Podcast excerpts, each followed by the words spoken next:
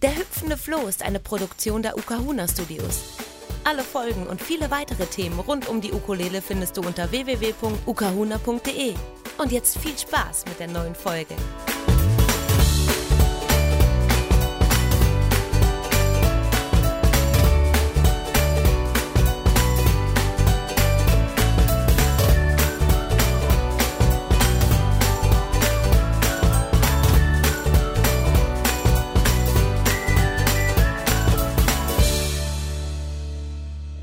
Aloha und willkommen zu einer neuen Folge vom Ukulele Podcast Der hüpfende Floh. Heute ist der Andi am Mikro und ich habe mir den Frank Gerstmeier eingeladen. Servus Frank.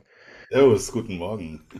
Ja, du hast Schulmusik, Kammermusik, Instrumentalpädagogik studiert und bereits während des Studiums ja schon begonnen zu unterrichten. Seit äh, 1980 äh, lehrst du an der Musikschule Dortmund und später auch an den Musikhochschulen Dortmund, Detmold und Essen. Und du bist jetzt nicht nur als Solist, sondern auch im Ensemble vielseitig musikalisch tätig. Unter anderem auch mit der Ukulelen-Kombo The Lucky Jux, die ja, ja vielen Hörern bereits bekannt ist und die bestimmt einige von euch schon mal live auf dem ein oder anderen Festival gesehen haben. Und nun kann man auf deiner Homepage lesen, dass du es als größte Herausforderung siehst, auf dem kleinsten Raum, den die Ukulele ja nun mal mit sich bringt, geschmackvolle Bearbeitungen und Originalstücke hervorzubringen. Und da würde ich gerne zu Beginn von dir wissen, wie war das Ganze, als du begonnen hast, komplexe Arrangements auf der Ukulele umzusetzen? Ja, über welche Probleme stolpert man da oder welche Erkenntnisse sammelt man denn da? Ja, zuerst mal ist es klein. Es ja. klein. Also, äh, du hast ja schon gesagt, ich bin im Grunde als Gitarrist zur Welt gekommen und habe alles, was man auf der Ukulele braucht, auf der Gitarre vorher schon geübt. und also am Anfang war das so, ich bin im Grunde von einem unheimlich netten Menschen gefragt worden, ob ich nicht Ukulele unterrichten wollte und konnte dann nicht widerstehen und dann nahm das Ganze seinen Lauf und am Anfang habe ich gedacht, na gut, das hat ja ungefähr eine Stimmung wie die Gitarre und habe eigentlich auch irgendwie da Gitarre drauf gespielt. Das heißt, ich wusste immer, wo ich die Finger hin tun muss, aber ich habe eben nicht als Ukulele gedacht und das hat eine Zeit lang gedauert. Und dann für viele bestimmt so ein Erweckungserlebnis ist das berühmte While My Guitar Gently Weeps von, von Jake aus dem Central Park und äh, da habe ich natürlich geguckt, wie macht er das und habe festgestellt, die Hälfte der Töne sind leere Seiten. Und dann habe ich angefangen, diese High G mit der C-Seite immer mehr zu verstehen, also dass da der Klang herkommt, weil ich dachte immer, wie kann der aus vier Seiten so viel Klang zaubern? Und das war so der Anfangsprozess, so dann ukulele-mäßig zu denken. Und dann hat mich diese High G-Seite irgendwann nicht mehr gestört, sondern im Gegenteil, ich habe angefangen, die zu integrieren und um mal kurz zu schlaumeiern, in der Barockzeit waren Gitarren eigentlich genauso aufgebaut, dass die Seite, die man mit dem Daumen spielt, höher ist oder zumindest hoch ist. Mhm. Und ähm, habe also da Parallelen gesehen. Ja, und dann pff, fand ich das also eine extreme Herausforderung, quasi nur den halben Tonvorrat von der Gitarre zu haben, weil die, die dritte Seite schon die tiefste ist. Und ähm, da ich auch im, ein, ein, Teil meines Herzens ist sehr stark durch Jazz besetzt und ich mag sehr diese Closed Harmony Singerei, so wie New York Voices oder Manhattan Transfer, die ja ganz enge Sätze machen. Und das geht dann auf einmal auf der Ukulele, weil die Seiten eben so eng beieinander sind. Und das war so natürlich ein längerer Prozess, der dazu geführt hat, das Ding zu verstehen und dann Arrangements anzufertigen. Und also ich sehe das als große Herausforderung, wirklich nach wie vor. Und äh, du bist jetzt halt auch hauptsächlich bei der High G geblieben oder ähm, spielst du auch Low G Ukulelen? Ja, also wenn wir mit den Lucky Jux spielen, dann habe ich eigentlich fast immer die, die Low G, ähm, um einfach auch bei Soli äh, ein bisschen mehr Platz nach unten hin zu haben. Und ähm, unser Mike, der, der singt praktisch alles, der, der spielt die ganze Zeit, was spielt er denn? Der spielt Low G. Und Julian und ich spielen entweder Gitarre oder Ukulele und sehen aber zu, dass der High G-Sound auch vorkommt. Und bei manchen Stücken, gerade bei den hawaiianischen Stücken, ähm, da, also die Hawaiianer spielen ja auch Low G, aber dann gerne, wenn sie alleine sind, glaube ich. Und wir haben also dann da auch immer eine High G dabei. Ich habe so eine ziemlich, ziemlich geile High G. Das ist eine Sopran mit so einem, mit so einem Konzerthals. Und die ist von Koalau Koaloa und die geht so dermaßen los, die Kiste, das ist meine lauteste Ukulele. Und die setzen wir dann ein, die macht so einen richtig schönen, spritzigen, hellen Sound dann. Also ein bisschen mischen. Also für alle, die gerade zuhören und sich wundern, im Moment Sopran, langer Hals, das sind diese Longneck-Modelle und äh, da wird quasi der die Korpusform von der einen Größe mit der Mensur von der anderen Größe kombiniert.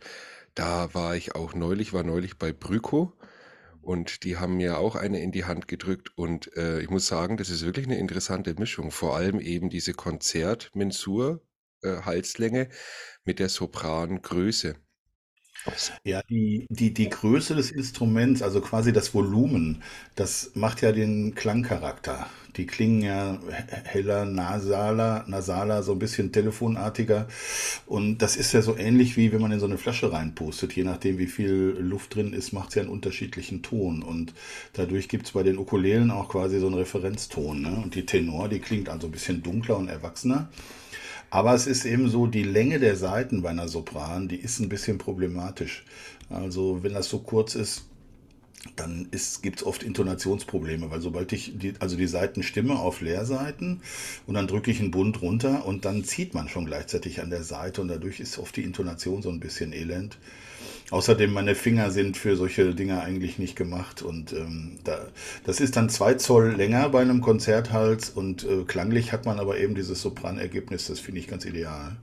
Ich nur empfehlen. Mhm. Ja, genau, da sprichst du was an. Also, wie war das für dich, ähm, als du jetzt halt angefangen hast, mit der Ukulele die ersten Sachen zu machen? Hast du dir dann direkt eine Tenor geholt oder ja, Schon. die sieht immer noch klein aus bei mir. eine Tenor, eine schöne Ohana aus dem Leleland in Kreuzberg. Ja. Und, äh, ja, ja, das und also das ist auch so mein, mein Hauptdingen. Also ich habe fast nur Tenöre. Ich habe diese, ja, ich habe zwei Sopräne mit Langhals und ja, das ist es schon. Also ich habe keine Konzert und keine Bariton, lustigerweise. Bariton also zu nah an der Gitarre so, ne? Das, äh, das macht keinen Sinn. Ja, könnte man also sagen, äh, umso komplexer die Arrangements sind, umso mehr geht es Richtung Tenor-Ukulele? Ja, ja. Ja, ja, immer auf der Tenor. Mhm. Ja. Das ist ja für viele immer so eine Frage, gerade für die viele Leute, die vielleicht schon lange äh, Instrument gespielt haben und das erste Mal eine Ukulele kaufen. Genau, aber du sagst es auch, ich fand den Vergleich mit der Flasche so gut und vor allem auch den Vergleich mit dem Ferngespräch nach Hawaii, also durchs Telefon. genau, ja, die Sopran hat halt auch einen coolen, irgendwie ganz eigenen Klang. Was ist so die Ukulele, wo du sagst, die hängt dir am meisten am Herzen? Meinst du jetzt vom Hersteller? Ja, so welches, äh, ja genau, vom Hersteller. Ja. Ja, also ich habe eine ganz schöne Flöte an, an hawaiianischen Instrumenten, die ich auch ganz doll liebe, aber seit einigen Jahren hat sich eine sehr schöne Zusammenarbeit mit einem Instrumentenmacher in Essen ergeben, hier im Ruhrgebiet. Und ähm, ja, das war eigentlich so. Der hatte einen Auftrag von einem sehr prominenten Typen, der im Fernsehen auch oft zu sehen ist. Der ist bei ihm reingekommen und hat gesagt, bau mir mal eine Ukulele. Und dann rief der mich an und sagte, ich soll eine Ukulele bauen. Und ich sage, ja gut, dann komm vorbei. Dann hat er sich bei mir quasi durch die Auslage gemessen und sich ein eigenes Modell erarbeitet. Und dieser nette Mensch heißt Thorsten Lietz. Und äh, der hat uns verschiedene Instrumente schon gebaut. Der hat selbst, glaube ich, jetzt auch schon mindestens 30 Ukulelen gebaut. Und die sind absolute Superklasse. Also das, ich habe eine, die, ähm, die nenne ich das Streifenhörnchen. Das ist eine Fichtendecke und hinten und an der Seite sind die aus Ahorn, aber mit ganz kleinen Palisanderstreifen dazwischen. Also das hätte man auch weglassen können, aber dann sähe es nicht so schön aus.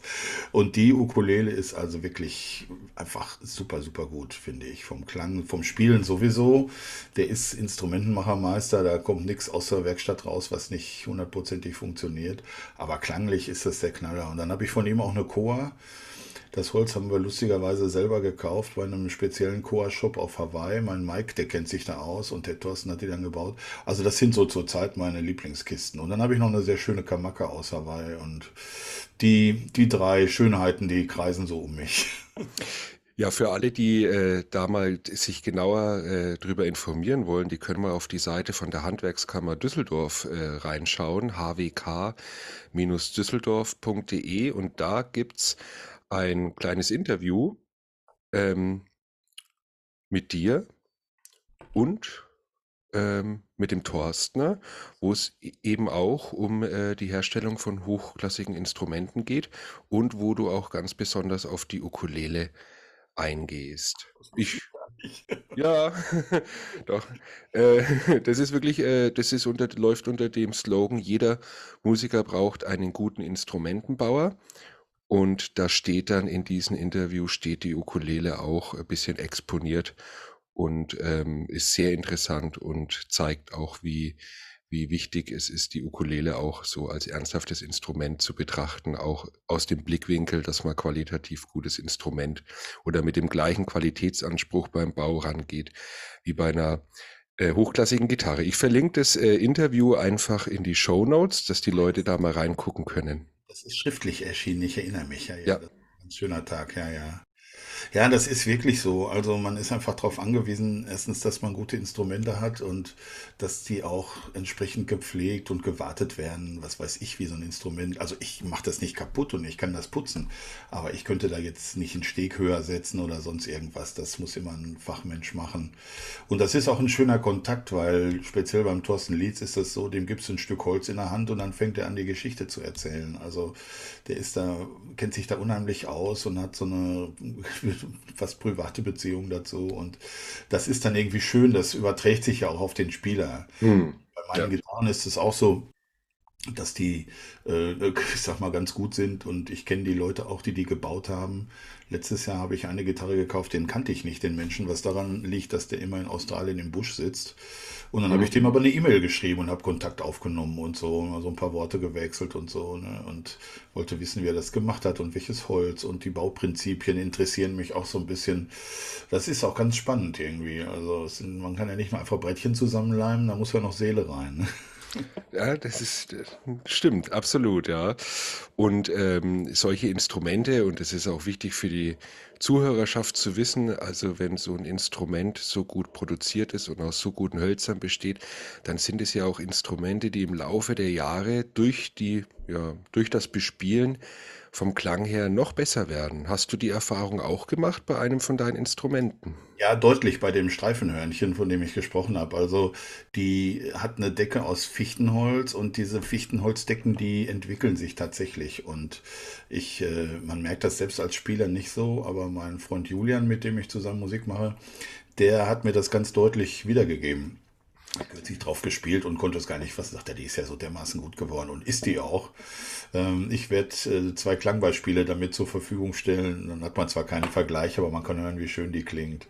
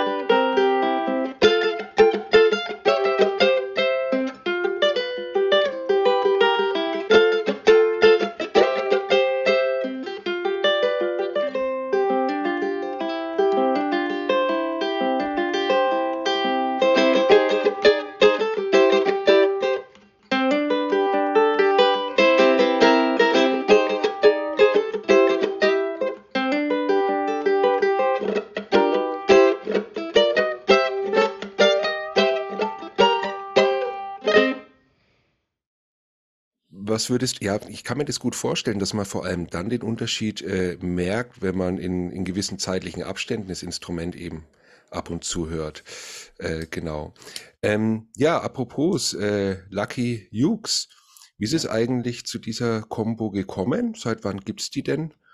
Und was sind denn so ein paar, oder wo war denn so der erste, der erste Auftritt, der erste Gig? Wie ist es denn dazu gekommen? Also ich bin äh, bei einigen Festivals in Cheltenham in England gewesen und die haben da die schöne Tradition, dass am Sonntagmorgen sich alle Festivalteilnehmer in einem großen Park treffen und dann mit einer Band, die sich aufgebaut hat, zusammen dann so ein Songbuch durchknallt. Alle können das sowieso singen und spielen. In England können alle alle Lieder. Und dieses gemeinsame Spielen, das fand ich unheimlich schön. Und äh, ich habe irgendwann, keine Ahnung, Ahnung, so vor acht, neun Jahren hier in Dortmund angefangen, Ukulelenunterricht anzubieten. Das ist auch sehr gut angenommen worden. Ja, und die Ukulelengemeinde hat sich dann immer mehr vergrößert. Und ich dachte dann, die brauchen irgendwie ab, auch, ab und zu auch mal eine Heimat und konnte dann in einem, ähm, in einem wirklich guten Haus vom Jugendamt, wo so, eine, ja, so ein, so ein Rockcafé eingerichtet ist, konnte ich dann äh, so eine Mitspielgeschichte anbieten. Und dafür brauchte ich aber eben jemanden, der quasi das Ganze anführt. Und dafür habe ich diese Lucky Hughes gegründet. Ich habe dann ein paar Leute angesprochen meines Vertrauens, mit denen ich sowieso entweder schon Musik gemacht habe oder machen wollte. Und dann haben wir so eigentlich erstmal zu dem Zweck, zum Mitspielen mit den anderen, diese Band aufgemacht. Und das Ganze hat sich natürlich dann nach kurzer Zeit verselbstständigt. Und seitdem sind wir auch so ganz gut unterwegs. Und äh, euer Repertoire, ähm, für, für alle, die ja jetzt die Lucky Jukes noch nicht kennen und dann auf jeden Fall auch mal reinschauen werden im Internet, ähm, euer Repertoire, wie ist es dann aufgebaut? Ihr, du hast ja schon gesagt, ähm, ihr spielt Ukulele und Gitarre. Ja. Sind sonst noch äh, andere Instrumente dabei? Äh, eher nicht. Also das Repertoire, ich, ich bin ja als, als äh, studierter, in Anführungszeichen, klassischer Musiker sagen wir mal, wenn man aus, in den Fängen der Musikhochschulen ist und daraus gerät, wird man ziemlich auf den Weg gebracht, dass Musik auch eine gewisse Wissenschaft ist und was erlaubt ist und was verboten und so. Das ist bei Gitarre noch ziemlich liberal, weil Klavier, Gesang, Geige ist das schon ziemlich massiv, was man darf und was nicht. Mhm kann man gegen Sachen verstoßen, da ahnt man gar nichts von. Ähm, das gibt es Gott sei Dank bei der Ukulele gar nicht. Also mhm. es gibt keine Ukulele-Polizei, die hinterm Baum vorkommt und sagt, den kannst du da nicht spielen, den Akkord oder so. Denkst du, die, die gibt es irgendwann mal? Ja, also als Jazzpolizei kenne ich die, bei der Ukulele nie. Also da ist der Freiheitsdrang, glaube ich, größer. Mhm. Ich mache zum Beispiel auch bei den Mitspielveranstaltungen, gebe ich auch die Parole aus, weil ich möchte gerne, dass jeder Spaß hat. Ich sage immer, wenn euch ein Akkord nicht gefällt, dann nehmt doch einen anderen.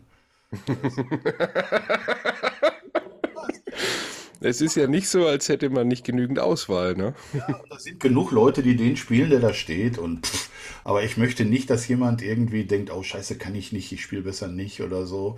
Und ähm, das Ganze jetzt übertragen auf uns als, als Band ist, alles geht.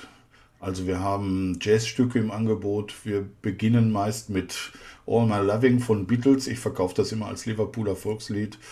Und ähm, dann gibt es Scarborough Fair und Molly Malone aus Irland und äh, äh, brasilianische Sachen, also wirklich alles. Wir haben natürlich auch mittlerweile einen größeren Hawaii-Block. Also das mischt sich. Wir, wir legen auch die Finger an das berühmte Rondo alla Turca. Mhm. Das ist schon massiv, aber es überlebt. das ist gut. Ähm, hast du selber die Erfahrung gemacht, als du jetzt halt, ähm, sozusagen mit der Ukulele auch mehr in Erscheinung getreten bist? Ähm, die Leute kennen dich ja ähm, als Profi-Gitarrist. Ne? Hast du da selber mal die Erfahrung gemacht, dass da jemand gesagt hat, was, was willst du jetzt mit der Ukulele da? Ja, natürlich. Die gucken immer und denken, was ist mit ihm nicht in Ordnung? Das ändert sich aber spontan, wenn man anfängt zu spielen. Mhm. Also das ist natürlich auch ein Erfolg des Instruments, dass wenn man es so sieht, dass man ihm nicht so viel zutraut.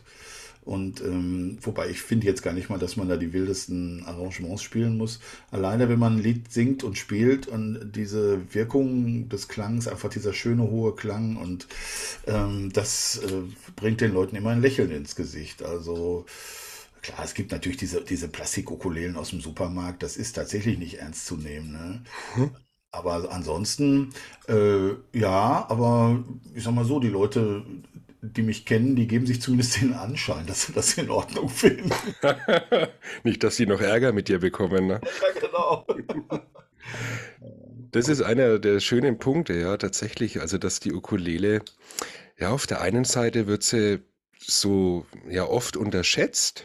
Auf der anderen Seite ist es natürlich auch eine ihrer größten Stärken, dass sie so unterschätzt wird, weil man eben, ja, die Leute dann damit verzaubern kann oder, ähm, ja, erstaunen kann, auch mit ja eben nicht so ähm, extremen Varianten. Also viele Leute wissen ja auch gar nicht, dass man auf einer Ukulele auch zupfen kann.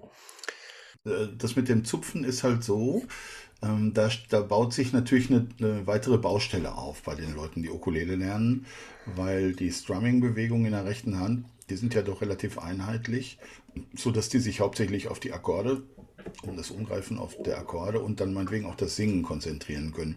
Wenn die jetzt zupfen, meinetwegen mitsingen, dann kommt man erstmal schnell an Grenzen oft. Ne? Trotzdem versuche ich das immer wieder einzubauen, weil das eben einen ganz anderen Klang und auch einen schönen Klang der Ukulele hervorbringt. So. Aber das ist eine Herausforderung. Also ich merke schon immer, wie die die Köpfe einziehen, wenn ich sage, so, jetzt zupfen wir mal eine Runde. Aber das weiß ich. Und ich muss sagen, ich habe selbst auch die Situation, wenn ich ein kompliziertes Stück spiele, zupfe und singe, dann muss ich mir schon echt Mühe geben. Das muss man dann echt üben. Ne? Und ich habe früher immer natürlich irgendwie blöd, oder wie soll man sagen, da so ein bisschen leicht, leicht lächelnd drauf geschaut, wenn jemand im Fernsehen auf so eine Gitarre drischt und ein Lied singt. Ich kann nur sagen, das muss man erstmal nachmachen. Mhm. Und das, wenn man das Ganze dann auch noch zupft, also ich habe keine Ahnung, wie Reinhard May das macht in seinem Gehirn, wenn er da so komplizierte Zupfdinger hat und dann komplizierte Texte und Melodien macht und so. Also große Hochachtung. Ja, an der Stelle schaut euch einfach mal Zeugnistag an äh, von Reinhard May. Ja. Dann, dann, dann, kann man sich gut anschauen, was der Frank jetzt gerade gemeint hat. Äh, absolut, ja. Das ist. Äh... Äh, ja.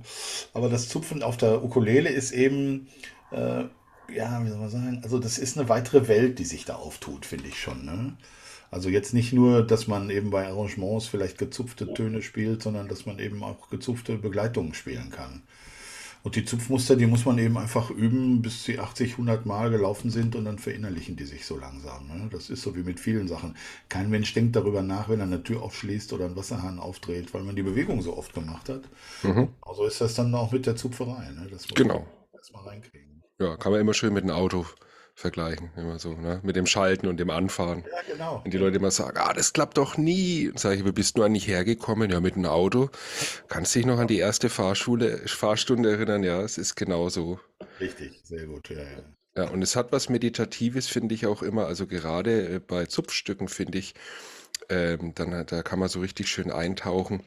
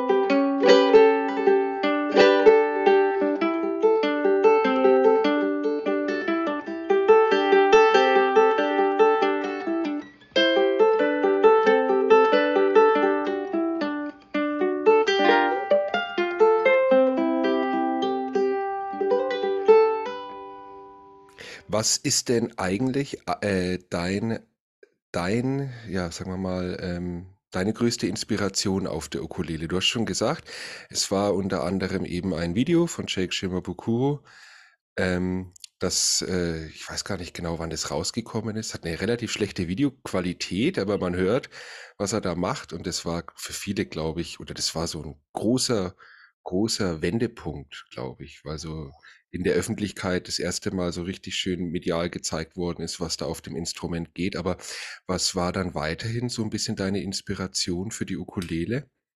Ja, also ich sag mal so verschieden. Ich bin dann ähm, auf verschiedenen Festivals gewesen, habe Workshops besucht und habe dann gesehen, ähm, wie unterschiedlich die Her äh, Herangehensweisen sind und dass die auch, ähm, sagen wir mal, oft sehr selbstgemacht sind. Mhm. Das fand ich auch interessant. Und das ist eben dann die Nummer mit dem alles ist erlaubt. Hauptsache es funktioniert.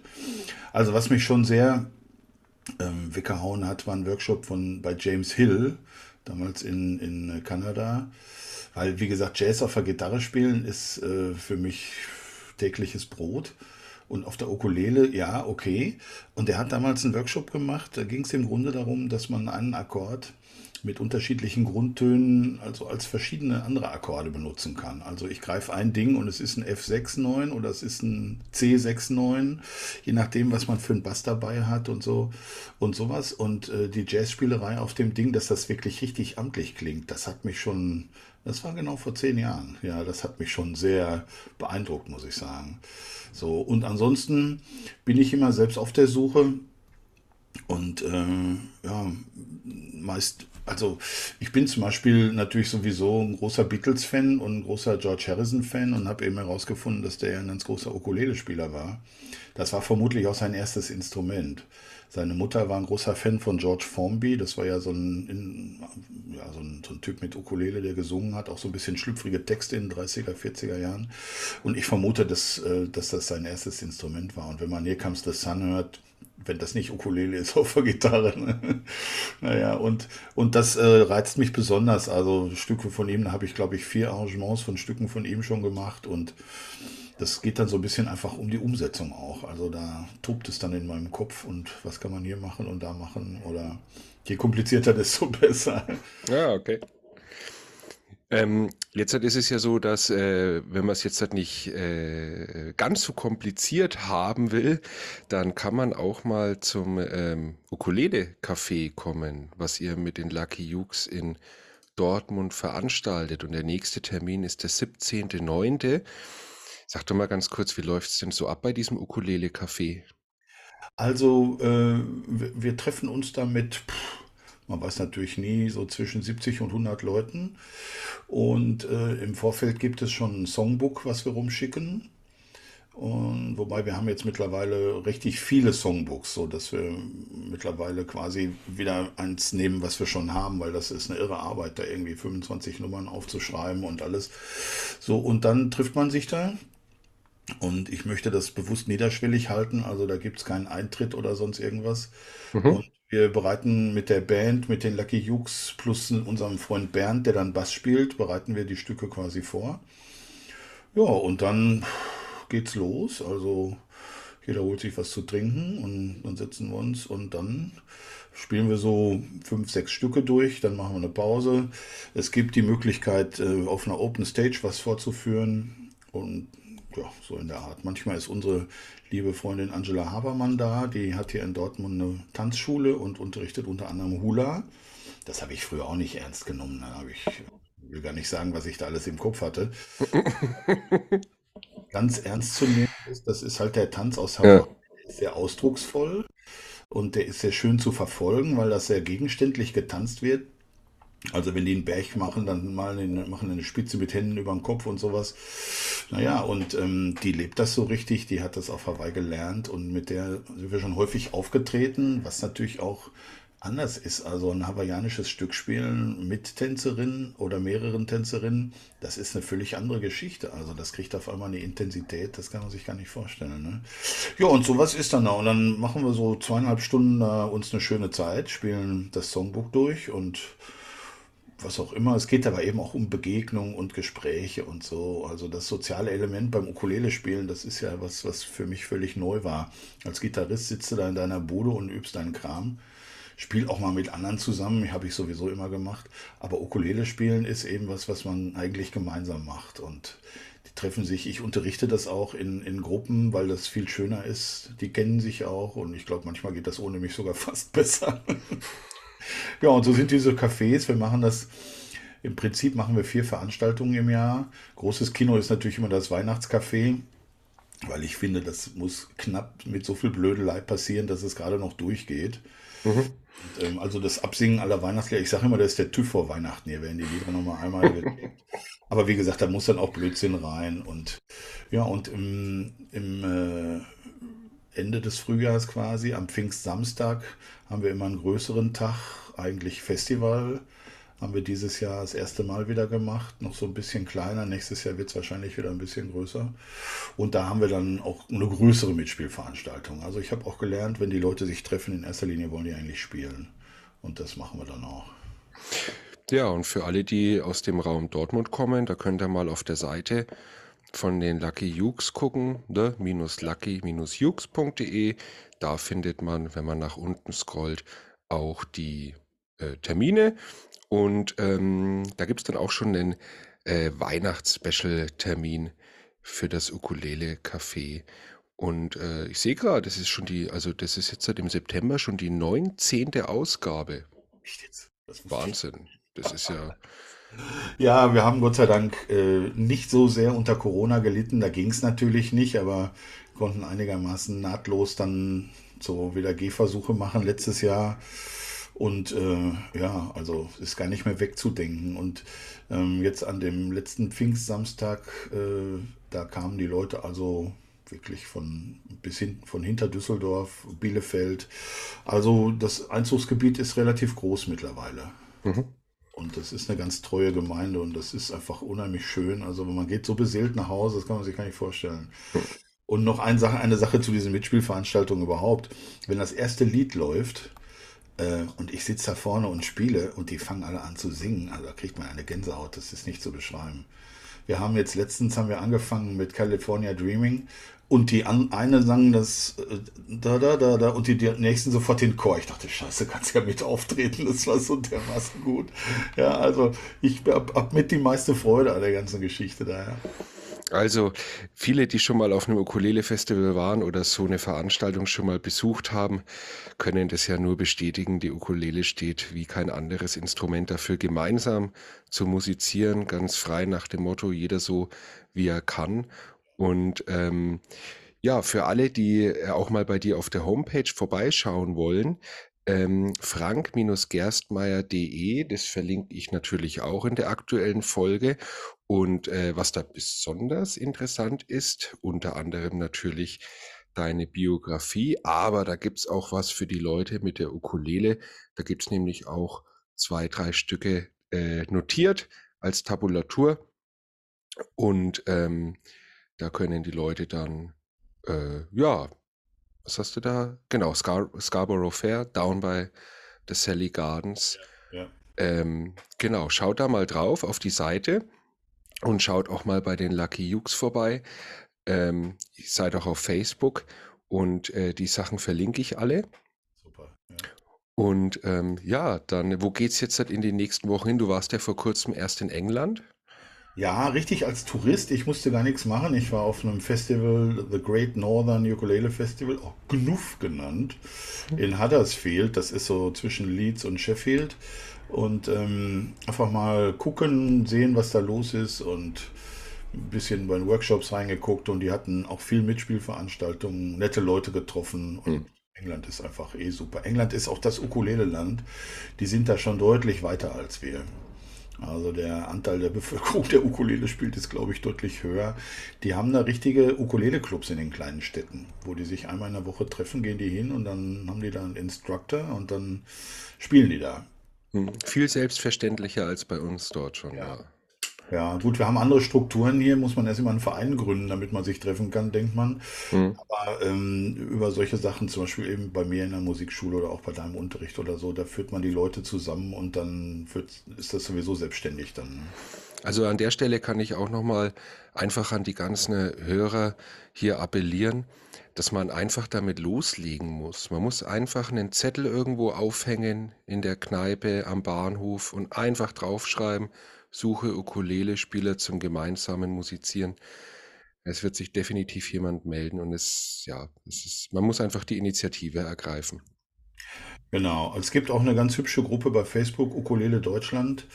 Ähm, die sind auch ganz eifrig und also es gibt die unterschiedlichsten Formate, wo man sich treffen kann. Hauptsache man macht es und einfach eine Ukulele besorgen und gucken und ähm, zur Not fängt man auch erstmal mit irgendwelchen Videos an. Es ist auf die Dauer nicht so zielführend, aber für den Anfang geht das auch schon mal. Mein Tipp ist, keine Ukulele unter 50 Euro kaufen, weil das sinnlos ist. Lieber ein bisschen mehr. Ist immer noch viel weniger als jede Trompete, Gitarre, Flügel, Harfe kostet. Absolut und macht mindestens genauso viel Spaß. Ja, genau.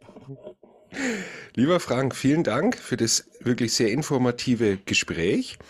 Ähm, ich wünsche dir alles Gute. Ich wünsche dir viel Spaß mit den äh, bevorstehenden Veranstaltungen. Ich wünsche dir viel Spaß äh, beim Unterrichten der Ukulele und auch beim, beim auf der Bühne stehen und spielen mit den Lucky Ukes oder als Solist und bedanke mich ganz herzlich für das Gespräch. Ja, ich danke dir für die Gelegenheit, für dieses schöne Gespräch. Dankeschön. Ciao, ciao. Ciao.